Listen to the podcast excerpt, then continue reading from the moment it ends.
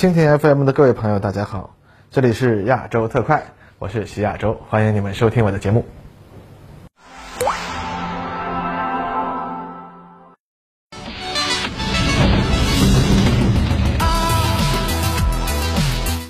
各位观众，大家好，欢迎收看亚洲特快，我是观察者网的徐亚洲，在这里继续和您一起关注最新前沿话题。那在咱们欢度春节的这个期间啊，美国国会研究局向国会老爷们呢提交了一份关于未来驱逐舰，也就是 DDGX 的报告。那么首次正式阐述了这种预计将取代部分伯克级驱逐舰和提康德罗加级巡洋舰的新一代大型水面战斗舰艇的研究情况和未来规划。那我们知道，近几年来，随着中国海军首批八艘零五五大型驱逐舰的建造啊。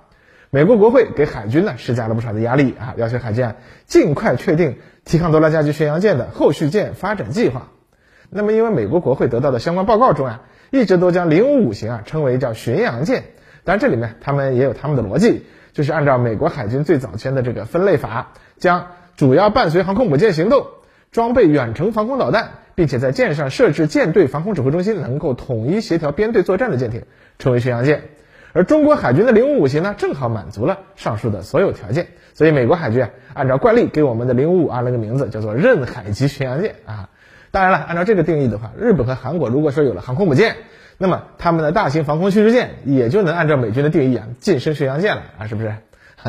而这一次呢，在给国会老爷的这个报告里啊，开宗明义，美国海军表示自己将会放弃传统的战舰分类定义，重新定义驱逐舰和巡洋舰啊。那他是这样说的啊，几十年前。巡洋舰在海军中啊是一种比驱逐舰更大更强的战舰。那二战后呢，巡洋舰的设计越来越小，而同时驱逐舰呢则越来越大。结果呢，在上世纪八十年代开始，巡洋舰和驱逐舰的尺寸和性能已经出现了潜在的颠倒的一个可能。那么海军的新一代朱姆沃尔特级驱逐舰，事实上呢已经比现役的巡洋舰更大了。由于上述等原因啊。那么海军现在将巡洋舰和驱逐舰统称为叫大型水面战斗舰，以区分于被海军划入小型水面战斗舰的其他舰艇啊，例如护卫舰、滨海战斗舰、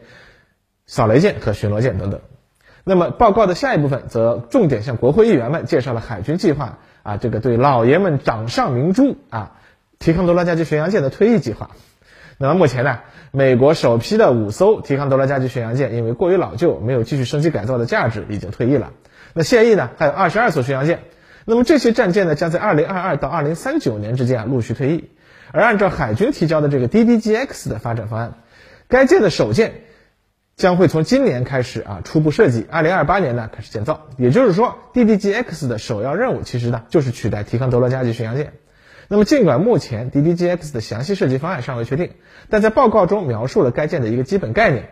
那么 DDGX 的顶层设计工作已经在二零二零年十二月完成。海军要求 DDGX 采用全新设计的舰体，该设计将从伯克和朱姆沃尔特级驱逐舰的基础上发展而来，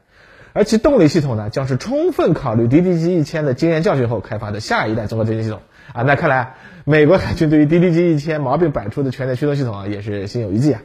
那么这种新的全电推进系统也将包含一些哥伦比亚级核潜艇的技术。那么该舰的初始阶段将采用类似伯克三级驱逐舰的作战系统。也就是采用 SPY 六雷达以及与之配套的新一代宙斯盾系统。那么至于该舰的吨位啊，报告中称应该是比伯克三级的九千七百吨大，比 DDG 一千的一万五千七百吨小，可能在两者的中位数，也就是一万两千七百吨左右。那么与伯克三级驱逐舰相比，DDGX 呢将会保留较大的灵活性啊，为未来的进一步改进留下足够的可扩展的空间、重量、动力和制冷能力的冗余量啊。美国海军还提出了一个新的概念，称为叫全寿命可改进啊，也就是说，该舰在其服役的整个周期内都可以快速升级，以便未来啊可以随时安装啊可能出现的高能电磁武器啊、激光武器啊，或者更强大的传感器或者计算机系统。当然了，这里呢，呃，列车长以为啊，这多出来的空间和动力也足以啊让该舰安装舰队指挥系统以及舰队指挥部参谋人员的住宿空间和站指挥站位啊。从而呢，成为美国海军传统意义上的巡洋舰了。那么从这个报告来看，DDGX 呢，至少最初服役肯定是要顶替提康德罗加级退役留下来的大坑的。所以呢，这样的设计呢，啊，问题也不大。那么既然是给国会老爷的报告，那算钱肯定是最重要的事儿了。那按照本报告的估算，一艘一万两千七百吨的 DDGX 驱逐舰的价格，按照今天的美元价值计算，估计是二十五亿。啊。当然了，实际上由于早盆曲线的原因啊，呃，首舰的价格肯定还会比这高。那么从这个报告的内容来看，美国海军啊，呃，经过一番的讨论，终于还是否决了此前甚嚣尘上的所谓用一艘载人雷达舰啊带几艘携带导弹的无人舰组合啊取代大型战舰啊这样的概念。而就在前几天，还在放出风声的所谓以 FFGX 护卫舰为基础发展下一代驱逐舰的说法，现在看来呢也是啊无稽之谈了。那么美国海军呢还是选择了抄袭零五五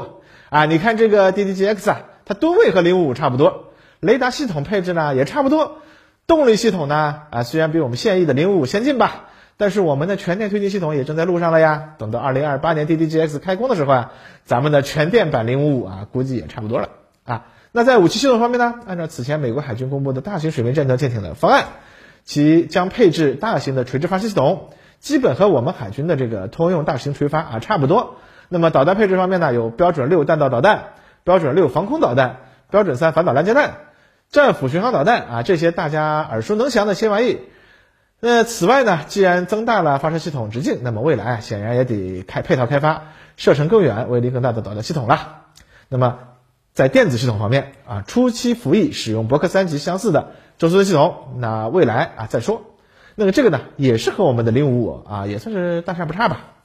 那么如何评价美国海军的这个新舰呢？首先啊，是伯克级啊，可能真的是没有进一步继续改装的余地了。那么伯克三级啊，已经安装了大功率的动力系统，基本上呢已经占满了所有的舱室空间，再改进啊，就只能全面重新设计动力系统了。而如果都做到那一步了呢？那实际上和全面设计一艘新船啊也差不多了。那么再加上啊要安装新的大型垂发系统啊，还要保留舰上携带两架直升机的能力啊。综合而言呢，在现有技术条件下，美国人呢也没有更好的办法啊，就得加大吨位。那最后呢，在现有科技水平的限制之下，大型水面的舰艇的最优解啊，其实就是零五五啊。那么冷战时期啊，美国海军面对苏联的这个基洛夫级巡洋舰的时候。啊，没什么学习的欲望，为什么呢？因为基洛夫本质上是在没有航空母舰的前提下，以重型超音速反舰导弹为主要武器，同时呢，苏联的子系统水平呢又很差劲儿啊，雷达和导弹呢都比较傻大黑粗，最后呢不得不造出了一个两万多吨的核动力战列舰啊，这个和美国海军的需求啊根本就没关系嘛，所以美国人啊自然就不会抄。应该说，美国海军呢，毕竟作为世界上海上霸主啊这么多年。它的海军规划和发展路线确实呢是以科学规划为基础的，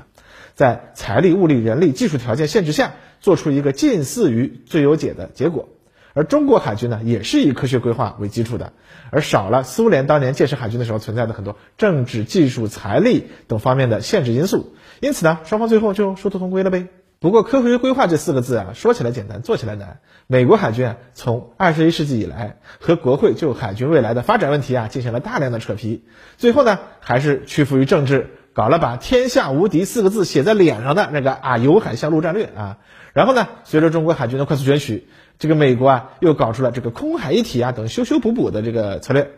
最后呢，随着中国超越区域拒止反介入，开始走向大洋。美军啊，也终于不得不进一步后退，搞了这个重返大洋战略喽。那么，随着他们对于未来的预期呢，终于也恢复正常，那么未来海军规划呢，也随之啊回归了这个科学规划。